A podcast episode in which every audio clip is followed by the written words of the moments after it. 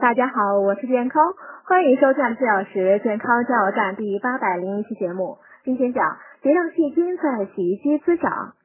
一项调查称，全自动洗衣机的霉菌数是双缸洗衣机的二点六倍。每天都用的洗衣机呢，比几天用一次的洗衣机更易滋生霉菌。家庭人口多，洗衣机里的霉菌也多。新洗衣机用过五个月后，内桶里的霉菌开始明显增多。住在一楼的住户的洗衣机霉菌较多，楼层越高霉菌越少。洗衣后开盖放置的洗衣机霉菌数比不开盖的少百分之四十。霉菌的多少与洗涤剂、肥皂类型基本无关。防止霉菌滋生的方法是及时干燥。